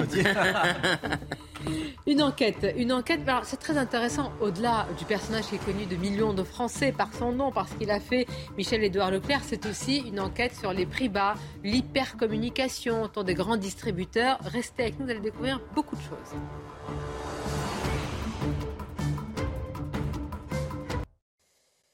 C'est un livre enquête, un livre passionnant. On va en parler dans quelques instants avec son auteur et nos invités. Mais tout d'abord, les titres, Audrey Berthaud, c'est News Info.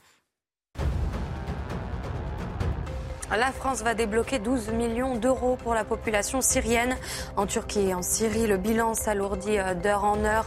Désormais, plus de 17 500 personnes ont perdu la vie dans les séismes qui ont touché euh, les deux pays. Et les dégâts économiques pourraient être aussi euh, importants.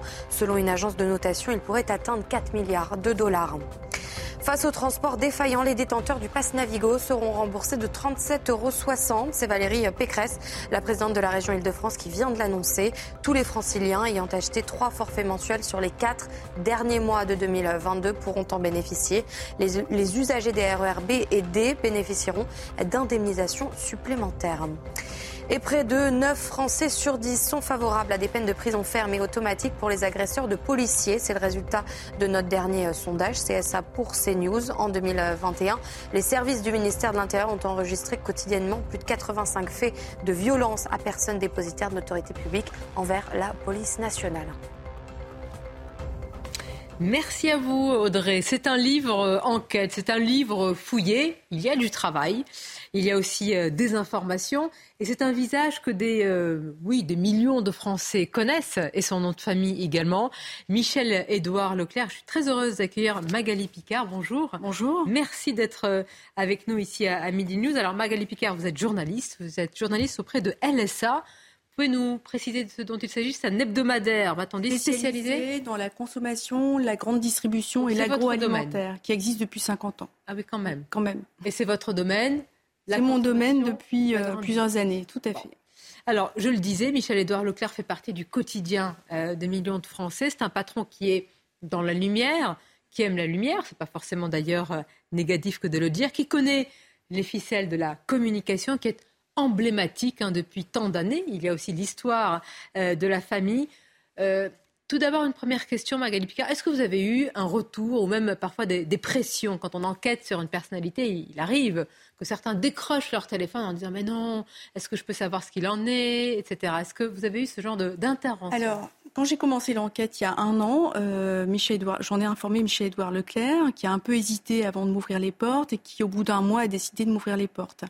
Mais après, euh, il contrôlait à peu près tout ce que tout ce qui pouvait m'être dit. Donc dès que j'interrogeais un directeur de magasin, je savais qu'il y avait un rapport qui était fait. Et parfois, il me disait, mais euh, parce qu'il tutoie facilement, tu es sûr que tu vas parler de ça, voilà. Et ensuite, le livre est, terminé depuis le mois d'octobre. Et depuis début décembre, donc on va dire depuis deux mois, il essaie régulièrement d'avoir le livre par d'autres moyens que par moi. Donc il appelle l'éditeur, il fait appeler l'éditeur, c'est pas lui qui appelle directement. Il fait appeler l'éditeur pour essayer d'avoir le livre, au moins les bonnes feuilles, au moins le sommaire, voilà. Et normalement, le livre est distribué, c'est même sûr, depuis euh, aujourd'hui, euh, dans les magasins et on l'espère dans les centres Leclerc. On espère qu'il sera visible parce que c'est pas toujours sûr qu'il soit en, bonne évidence. Voilà. on va peut-être le, chercher pour le trouver. Il est déjà visible ici. Enquête sur Michel-Édouard Leclerc avec ce bandeau. Nous fait-il vraiment faire des économies? On vous posera la question. Et ça paraît euh, aux éditions Plomb. tout d'abord, Magali Picard, vous vous enquêtez sur un géant de la distribution. Vous racontez son parcours, aussi l'histoire familiale. Pourquoi vous êtes intéressé à lui? Est-ce que c'est parce qu'il est devenu cela aujourd'hui ou parce qu'il y a tout ce contexte familial euh, non, c'est pas, pas à cause du contexte familial, c'est parce que c'est un, des patrons les plus populaires, euh, les, il est régulièrement cité comme le patron le plus aimé des Français, et en même temps, les Français ne le connaissent pas. Ils ont l'impression de le connaître hein, parce qu'il est dans leur cuisine, j'allais dire matin, midi et soir. C'est un patron ultra médiatique qui occupe la scène depuis 45 ans, depuis 1978, et peu de monde sait qui il est vraiment. Est-ce que c'est un géant, un génie de la communication, ou au contraire un manipulateur? Est-ce qu'il est sincère ou est-ce qu'il est cynique? Voilà, j'ai essayé de dévoiler sa personnalité à travers cette enquête. En tous les cas, il a un discours bien rodé, une rhétorique souvent imparable sur la limitation des prix. C'est une machine qui est bien huilée sur le prix de la baguette, sur le carburant. Vous êtes allé au cœur de cette machine-là. Hein. Alors j'ai interrogé, j'ai fait une enquête donc pendant neuf mois qui m'a pris neuf mois et j'ai interrogé plus de 70 personnes. Hein. Parmi ces 70 personnes, beaucoup ont accepté de témoigner à visage découvert. Euh, des grands patrons, des concurrents, des anciens ministres, euh, des députés, mais beaucoup aussi n'ont pas voulu être cités. Je pense notamment aux industriels. Pas un seul n'a voulu être cité. De même, les salariés. J'ai interrogé une dizaine de salariés. Aucun n'a voulu être cité. C'est dire quand même, vous parliez de pression tout à l'heure, il y a quand même une volonté de contrôle et de pression qui ne se voit pas parce que c'est quelqu'un de très sympathique, Michel-Edouard Leclerc. Donc ça ne se voit pas au premier abord. Je le confirme, nous le recevons souvent ici même ou, euh, à Europe 1. C'est quelqu'un qui tutoie facilement, qui a ce rapport, il est euh, avenant, il donne facilement les informations. Et puis, il y a la question que vous posez, et vous la posez, elle me semble essentielle. Vous la posez à la page 96. Et dites-vous, fait-il partie des idéalistes défendant des valeurs consuméristes, à l'image de l'abbé Pierre, auquel il est parfois exagérément comparé, ou pratique-t-il un discours en apparence populiste et démagogue en faveur des gens modestes mais servant ses intérêts au final? Est-il sincère ou omet-il de dire régulièrement la vérité?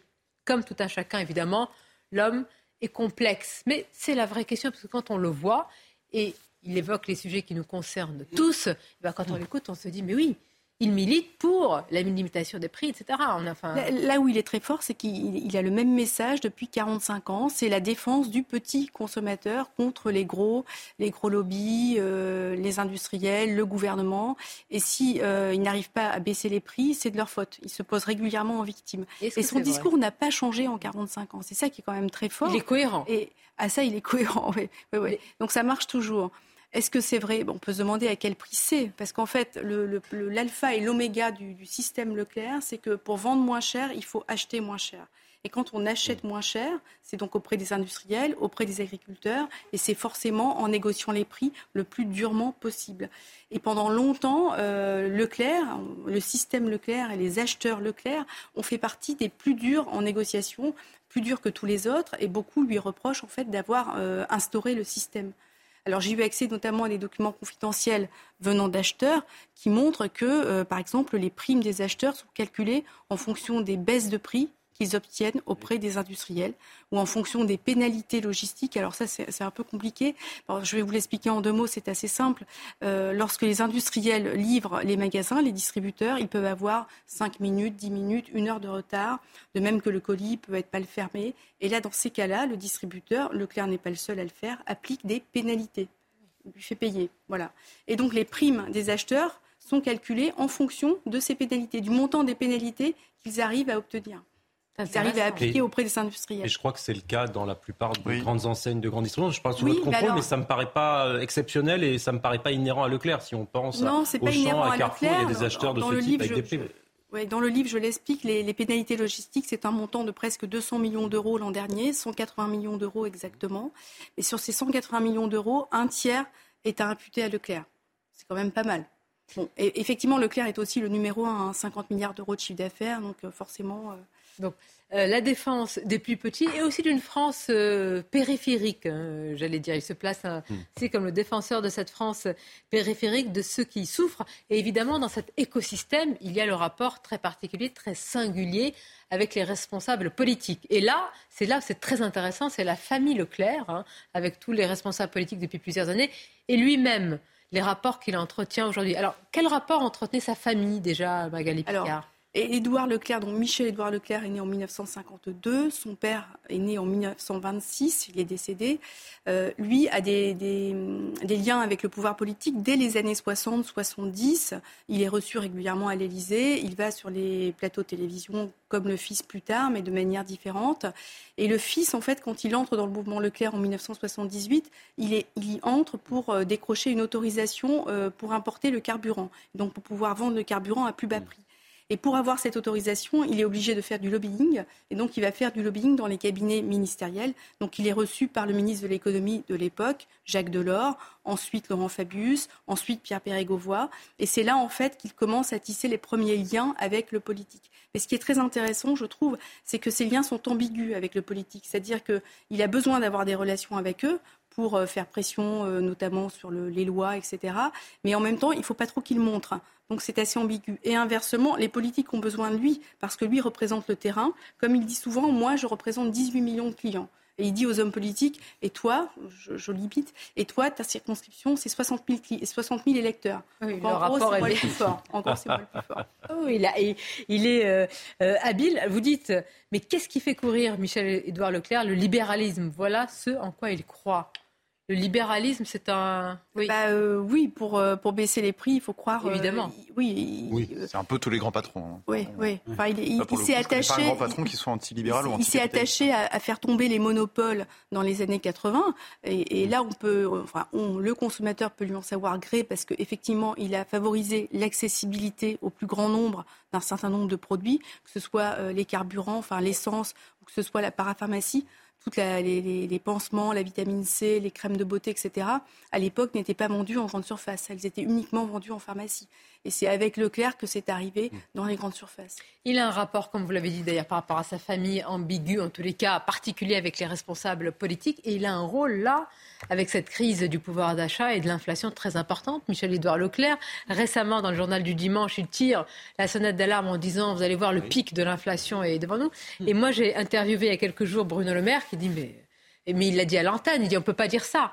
On ne peut pas souffler sur euh, les braises quand il y a une crise sociale euh, comme ça. Donc on voit bien que c'est compliqué, hein, ça tire des c'est deux son meilleur rôle. hein. Enfin, son meilleur rôle, c'est- dans ce rôle-là qu'il excelle, toujours euh, à faire un petit peu peur, à agiter les peurs en disant attention, le pire est à venir, les prix vont augmenter, euh, et si je n'arrive pas à les baisser, c'est parce que le gouvernement m'en empêche ou c'est parce que les grands industriels euh, me font passer des tarifs trop, trop Alors, élevés. il n'y a pas de, enfin, il n'y a pas de morale. Bien sûr qu'il y en a partout, mais je veux dire, la question n'est pas de savoir s'il y a euh, de la morale dans les négociations, mais là, on est dans un Non, monde là, à la que la dure, morale, à la très très dure. hein. Ce Oui. sont des négociations où Bah, ce enfin, sont des négociations Une miette est ramassée. euh, C'est un jeu, je- c'est un jeu de dupes, ou un- comme vous voulez, ou un jeu de poker. Mais en tout cas, euh, voilà, chacun joue sa partie, les industriels d'un côté et, euh, et les distributeurs de l'autre. Les grands industriels, sont euh, les Coca-Cola, Nestlé, etc., sont certainement mieux armés que les PME ou les agriculteurs qui, là, ont, ont plus de difficultés. Est-ce qu'il est le patron dans le sens où est-ce que c'est lui qui impose euh,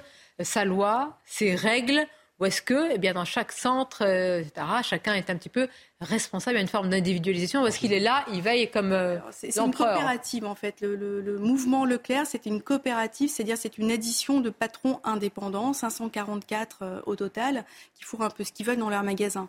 Mais Michel-Édouard Leclerc, qui est quand même en place depuis 45 ans, et s'il a réussi à rester 45 ans au pouvoir, c'est parce qu'il est devenu un super influenceur, c'est-à-dire que c'est lui qui influence les décisions qui sont prises au plus haut niveau. Il est président d'un comité stratégique qui se réunit tous les 15 jours. Et c'est là que sont prises les grandes décisions.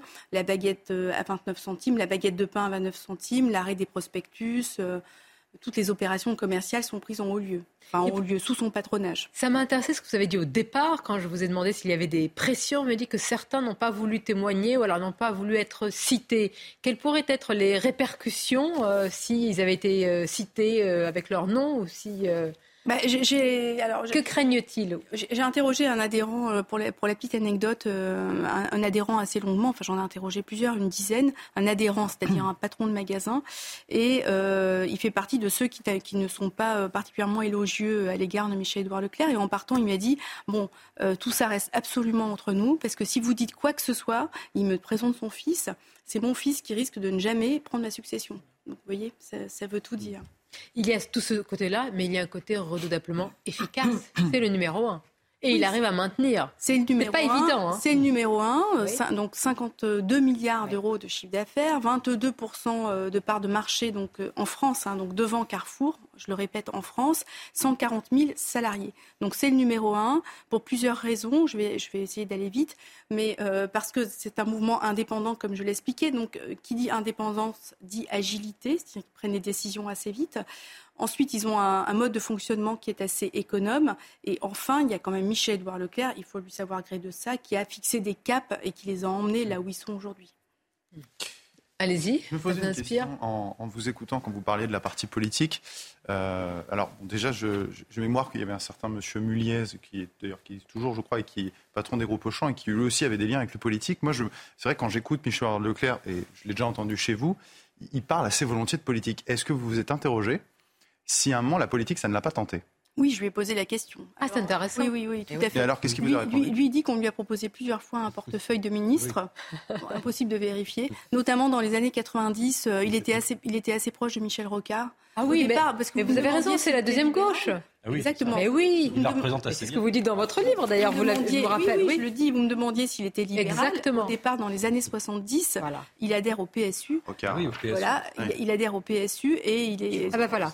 Vous dites, hein, vous dites euh, sur le terrain, les relations sociales et le traitement des salariés diffèrent grandement d'un magasin à l'autre, idéologiquement libéral, mais proche des idées de la deuxième gauche à laquelle il adhère jeune. J'ai envie de dire, il, il, a le portefeuille à droite et le cœur à gauche. Non, mais c'est vrai qu'auprès du grand public, il a réussi à banaliser, à vulgariser la communication très compliquée de la grande distribution. Ah et ma question rejoignait un peu hein, celle que vous avez posée concernant les Muliès, qui détiennent un monopole, entre autres, avec l'enseigne Auchan. Mhm. Est-ce que vous avez fait un parallèle justement entre ces deux géants de la grande distribution en termes de personnalité et de traitement auprès de leurs salariés alors, Auchan est un groupe intégré, contrairement à Leclerc, qui est un mouvement indépendant. Du coup, dans les groupes intégrés comme Auchan, la politique à l'égard des salariés est plus unifiée et donc peut-être plus intéressante pour les salariés, certainement plus intéressante pour les salariés. Il y a des avantages comme la mutuelle, la formation, etc. Chez les indépendants, c'est vraiment les directeurs de magasins qui font la pluie et le beau temps dans les magasins. Donc même s'il y a des cas de harcèlement, ça remonte pas forcément jusqu'à Michel-Édouard Leclerc. Hmm. Voilà. Mais je veux dire, il, aurait, il a tort de, de, ne pas même faire la promotion de votre livre. Parce que pour l'avoir vu avec des textes, c'est passionnant. Il, reste silencieux pour l'instant. Bon, ben, ce n'est pas signe de, défiance, hein, d'ailleurs. J'ai trouvé ça passionnant, vraiment. Je vous encourage, j'encourage nos téléspectateurs. C'est une plongée dans le monde de la distribution, dans la mécanique aussi euh, des prix, de tout ce qui se passe. Bon, on retient aussi que c'est quelqu'un de séducteur, mais dans le bon terme, c'est-à-dire qu'il veut convaincre en réalité. Toujours, oui. Il y a une petite phrase, euh, il m'a dit, euh, il ne s'agit pas d'avoir raison, mais de convaincre. Le, plus important, ce n'est pas d'avoir raison, mais de convaincre. En dit long quand même. Hein. Voilà, sans dit long. Voilà. On va pas tout dire. À découvrir. Et ça se lit vraiment comme euh, c'est une fresque à la fois sur bah, l'industrie. Vous avez tout, tout, tout, le, je veux dire, le tissu social des dernières années en France, une famille, la famille Leclerc, et aujourd'hui la grande distribution. Ça va forcément nous intéresser avec le pouvoir d'achat et l'inflation.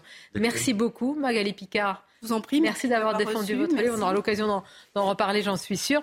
Merci à vous, c'était un plaisir de vous avoir autour de cette table. On se dit à bientôt, comme d'habitude. Je vous rappelle le titre Enquête sur Michel-Édouard Leclerc. Nous fait-il vraiment euh, faire des économies? C'est chez Plomb, Magali Picard. Allez-y, passionnant. Merci encore. Bel après-midi à vous.